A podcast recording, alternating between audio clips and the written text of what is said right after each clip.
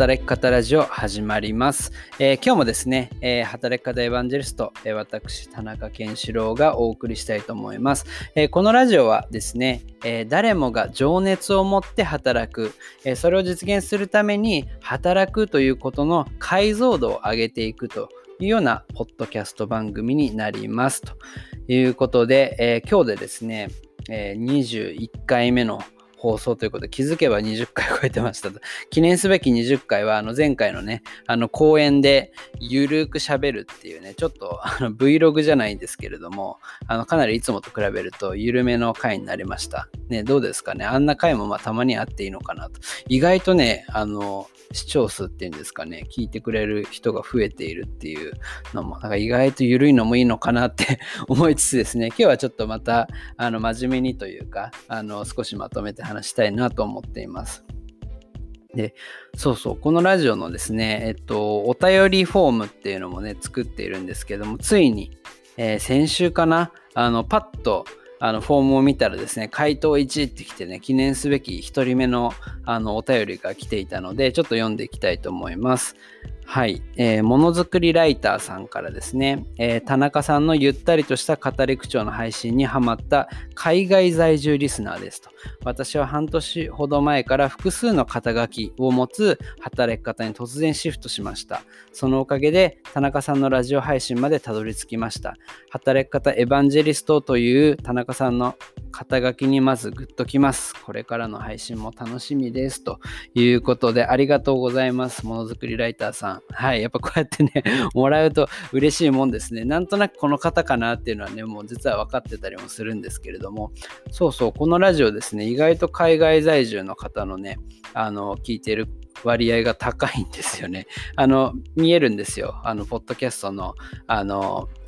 データのところから見ていくと、どこの国から聞いていただいてるかとかで、意外とヨーロッパのね、オランダとかね、イギリスとか、イタリアとか、いろんなところから聞いてくださってね、不思議ですね。はい。僕はもうずっと日本にいるんですけどね、もうこのコロナで。ただ本当はやっぱり、あの、結構海外が、あの、自分も好きだったりとか、もともと海外で働いてたこととかもあるので、まあそういったところの自分の価値観とかにね、共感していただいている方とかも多いのかななんて思っていたりします。で、この複数の肩書きを持つっていうところもですね、今日のえー、テーマにも結構紐づいてくるので、ちょっとですね、その辺もこれから話していきたいなと思っています。本当にお便りありがとうございます。はい。では今日はどんな話をね、しようかなというところですけれども、えー、少数派に回るというテーマで話をしてみたいと思います。はい。え少数派に回るって何かということなんですけど、以前ですね、えー、パッションエコノミーというあの概念ができているという話をしたことがあったと思います。覚えてる方いらっしゃいますかね？まあ、もう一度話をしますと、まあ、この、えー、SNS などの普及とかも背景にありまして、えー、よりですね、人の働き方っていうのが、まあ、個人ベースになってきてるで。これはまあクラウドソーシングとか、まあ、あらゆることで起きているところ、あの個の時代になっているというような話はよくあると思うんですけどもそこからさらに自分の個性だったりとか人と違うっていうことが、えー、価値になってそれを売っていくのが、えー、大きくなっていくと呼ばれているのが、まあ、簡単に言うとパッションエコノミーというところですね。あのまあ、メールえー、まあ、メルマガのようなサービスだったりとか、このアンカーというポッドキャストの配信サービスもパッションエコノミーと呼ばれていたりとか、まあ、日本だと MOSH というサービスもですね、このパッションエコノミー銘柄と言われてたりするんですけれども、まあ、自分のね、得意なことをま売っていくだったりとか、えー、そこで自分のまあ、どんどん発信をすることで、そこからまあ仕事を得ていくみたいな、まあ、流れが来ているっていう話を以前したと思うんですけども、まあ、この中で象徴的なのがやっぱり個性を売りにすると。個性は、えー、セールスポイントになるんだよという話が出てきています。で、僕もですね、この働き方ラジオをやる中で結構その、まあ、情熱、それこそパッションエコノミーみたいなとこ意識しているんですけれども、なんか個性を生かして仕事をしようって言われた時に皆さんどう感じますか？はい。僕はですね、結構、あのー、まあ、ある意味ちょっときついなみたいなあの ところも思うんですよね。だって僕個性そんなないですしみたいな特にですねなんか僕と会ったことある方はなんとなくわかるかと思うんですけどあのこう最初に会ってすごく個性的かと言われるとそうじゃないんですよ。まあ、ある意味それがコンプレックスでもあったりするのかもしれないんですけれども、まあ、僕自身ですね、そんなにこう個性豊かっていうタイプの人間ではないです。で、まあ、それこそね、あの過去とかを振り返っても、まあなんか、小中高とね公立ずっと行って、まあ、割とその日本の一般的な教育を受けてでまあ一生懸命勉強して大学入ってでまあ大企業に入るっていうね製造業の会社に入るっていうなんか本当に引かれたレールの上をねこう走って、え自分なりにまあ一生懸命やってきたというところはあったんですけれどもやっぱりその途中ぐらいでですね、あのまあ大学とか、あと社会人でも海外に行くっていう経験をかなりさせてもらう、まあ、チャンスがありまして、そのあたりからね、あのちょっと周りと違うことをね、やっていこうかなっていうふうに思ったりとかっていうところで、まあ、少し変わってきたりしたんですけど、基本的にはなんか個性ってあんまりないなって思っているタイプなんですよね。なんでなんか個性を生かすって言われる時に、いや、そんなの、そんな個性自分にはないよって思う人がほとんどなんじゃないかなっていう気がしてます。でそこでちょっと考えたんですけれども、えー、個性を、まあ、生み出すことはできるのかっていうところで一つ、まあ、その答えになるのが少数派に回るっていうことなのかなっていうのを最近気づきましてちょっと今日はですねその少数派に回るっていう話をしてみたいなと思いますで少数派に回ると、まあ、なぜ個性を活かせるのかっていうとやっぱり少数派になることで他の人は経験してないような経験ができたりとか他の人では見れない視点を得ることができたりっていうのがあると思います。でそういうことの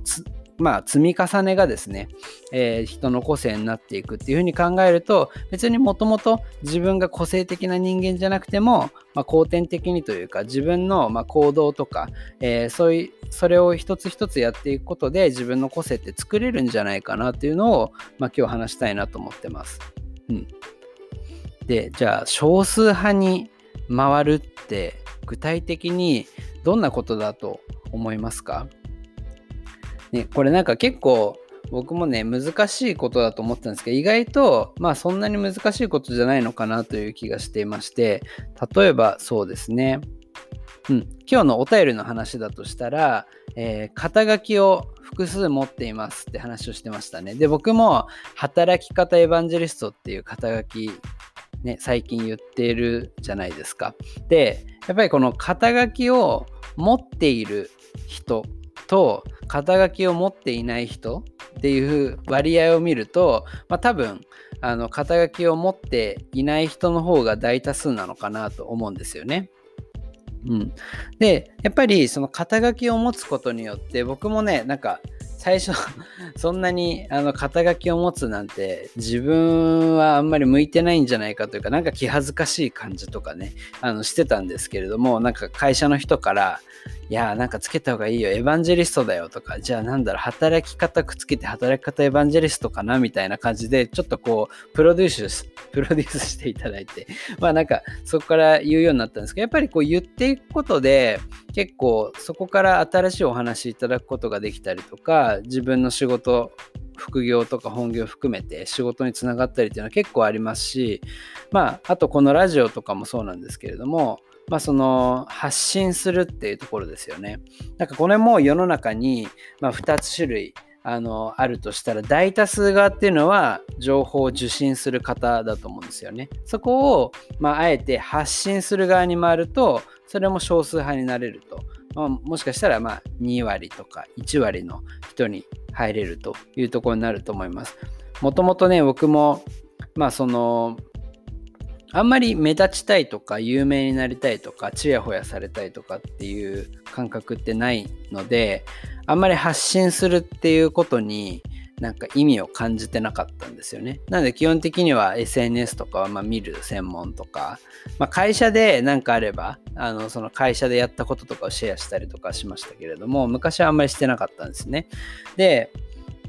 でもやっぱり、まあ、そういった肩書きをもらったりとかえー、そういった経験もあったりとかあとはまあ周りのあの方に影響されてね、自分もやっぱり発信していこうかななんて思って発信をしだすと、やっぱり見えてくるものがあったり、こうやって新しい仲間がね、増えていくっていうこともあります。こうやって、あの、ラジオでね、あの、まあ、友人を呼んだりとか仕事でお世話になった方をゲストとして呼んだりとかっていう中で、まあ、そこからまた新しい話が始まったりとかっていう意味でなんかそれも新たな気づきだったりしますしまあそういった意味で発信側に回るっていうのも少数派に回るっていうことの一つなのかなと思ったりしています。うん、でもうちょっと身近な例で言うと、まあ、住む場所とかもありますよね。まさに海外に住むって少数派だと思うんですよね。日本に住む人、日本人がベースにあるとしたら、日本に住む人と海外に住む人の割合って1対9か、まあもっと、もっと広いでしょうね。あの、もう本当に9割5分、6分とか90何パーセントはきっと日本に住んでいると思うんですけれども海外に住むっていうだけでその数パーセントに入れると。なんで、まあ、その経験自体がすごくその人の個性になってる可能性は高いと思うんですよね。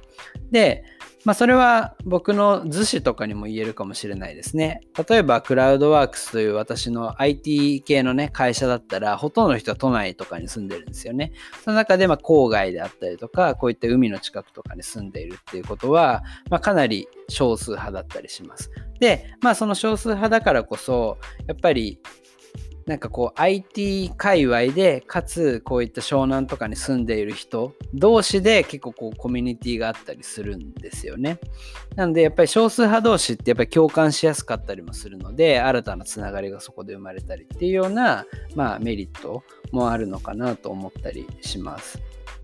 うん。あと、そうですね。やっぱ副業とかもそうですよね。副業、今解禁、えっと、世の中の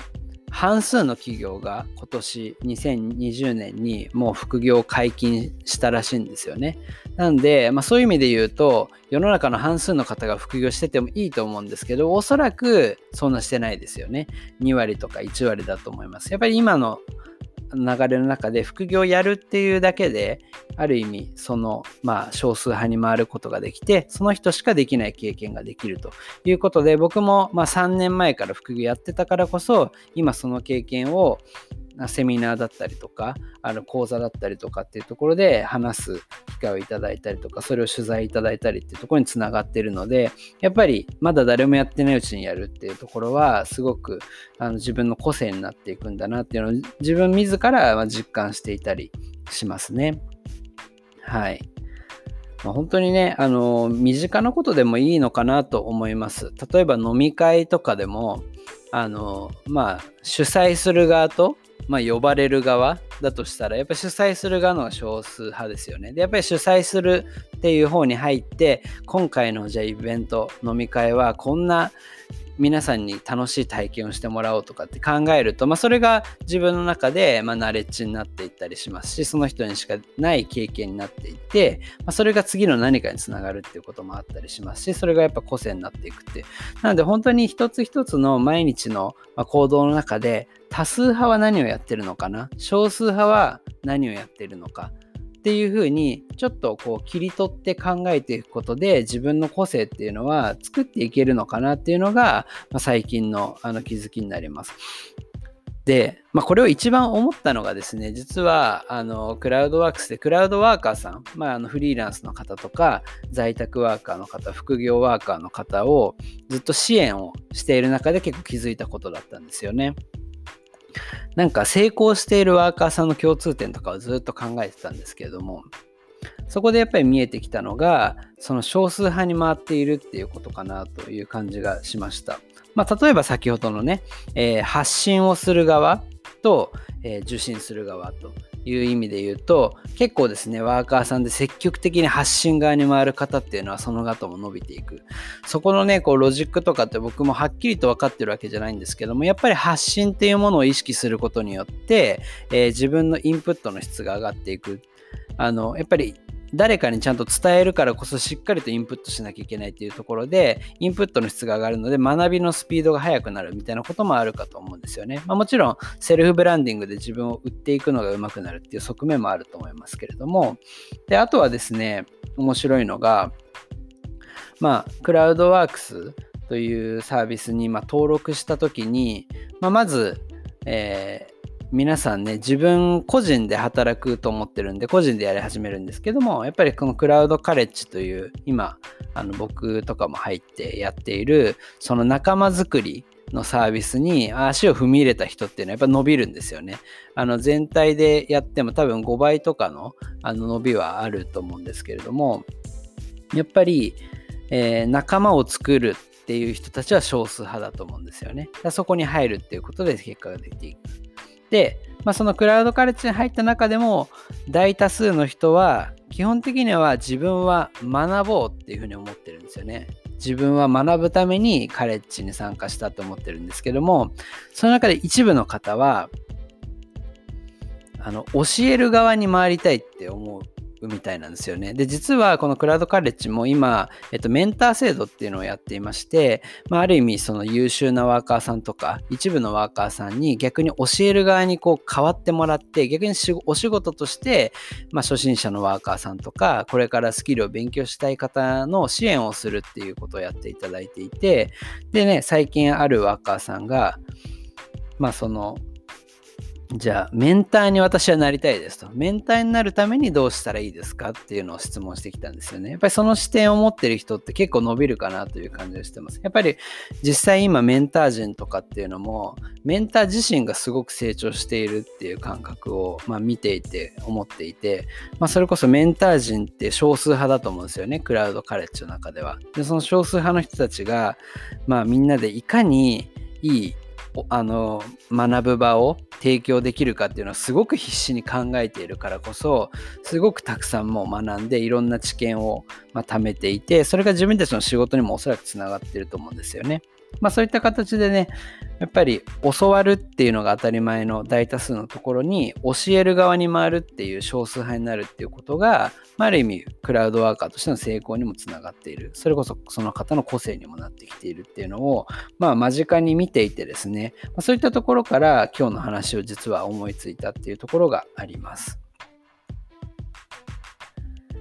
で、まあ、なんかこういう話をずっとして、最近ちょっと、あのまあ、気づいたことがあるというか、まあ、そこで今僕が考えていることをちょっと最後に話したいなと思うんですけれども、まあ、なんか少数派に回るみたいなことを言ったんですけども、まあ、実は誰もが自分に正直に生きていたらなんかいろんな少数派なことってあると思うんですよね。うん、なんか日本の教育とかってみんなと一緒であるっていうことが価値ですよとか、ね、なるべく他の人と一緒になりましょうねっていうふうに結構教わってきたのかなっていう感じがしてます。ね、なんかなんで、まあ、出る杭は打たれるとかねそういったこともよく言われますけれどもまあ例えば、ね、こういうセミナーとかやっても他の人はどうやってるんですかとかみんなは大体どれぐらいできてますか？とかね、平均点はどうですか？とか、なんか他の事例はありませんか？とか。結構聞かれることも多いんですけど、やっぱり結構そういうのって、やっぱ周りと同じでいたいっていう気持ちの表れなのかなと思ってます。ただ、実は、なんかそれって結構無理してるのかなっていう感じがしていて、まあね、とことん自分の気持ちに素直に生きていると、人と違うことの方が当たり前になってくると。で、まあ、その人と違うっていうのはある意味少数派であり人それぞれが少数派なことをたくさん持っているっていうのが事実なのかなっていう感じがしてます。それこそ少数派ってマイノリティって言われますけれども今僕の副業先のリボンではですね1億総マイノリティ社会の実現っていう まああのビジョンみたいなものをですね掲げてあの今仕事をやったりとかね実はしてたりするんですけどもまあそのそれこそね世の中の人って、まあ、誰もがある意味マイノリティなんだっていうところがあの実はベースにあってで今やっぱりその個の時代とか個人が中心の時代であったりとかパッションエコノミーっていうのが、まあ、浸透これから大きくなっていくっていう流れっていうのはある意味人が自分のありのままでいいんだよと。ある意味その自分のマイノリティさとかをもっと出してそれを価値にしていっていいんだよというような世の中になってきているっていう意味だとより自然に近づいてるのかなっていう感じが僕の中ではしています。なんですごくいい変化なのかなとね周りに合わせるっていうことを価値にするんじゃなくて自分は周りと違っていいんだっていうふうにこう思える世の中にどんどん変わっていくという意味だとすごいいい変化だなと思うので、まあ、それこそねなんかまあ今日は少数派に意識的に回るって話をしたんですけれども、まあ、実はま無意識的に自分の本能でこうしたいという方に進んでいくっていうのが本当の意味での個性になるのかもしれないなっていう話もね最後にちょっとして今日は終わりにしたいかなと思います。はい。ではちょっと最後は雑談コーナーというところで、えー、っと、そうですね。最近は寒くなってきたので、あの、石油、石油ストーブを買いました。石油ストーブって言っても、あの、ちょっとアウトドア用のですね、キャンプとかでも使えるやつをついに買いまして、これができたので、ついにあの、冬キャンプも対応できるようになったというところで、もともと僕結構キャンプとか好きなんですよね。子供ができて、ちょっとお休みしてるんですけれども、あの、キャンプとか山登りとか好きで、で、やっぱりキャンプってオールシーズンはできないというところだったんですけれども、まあ、冬もね、そういうストーブがあれば、石油ストーブでできるっていうところで、ちょっとやりたいなと思いつつ、まあ、ちょっとまだ子供小さいので、あの、とりあえず家の庭でね、あの、そのストーブを焚きながら、なんか暖を取りながらっていうのをやりたいなと思ってます。はい。アルパカっていう、あの、韓国製の、えー、石油ストーブを買いましたので、もし、あの、そういうの気になる方はいないかな あの、割とね、レトロなあの見た目でいいので、ぜひ見ていただければと思いますという、まあ、最後は本当に雑談になりましたが、今日も、えー、以上で終わりたいと思います。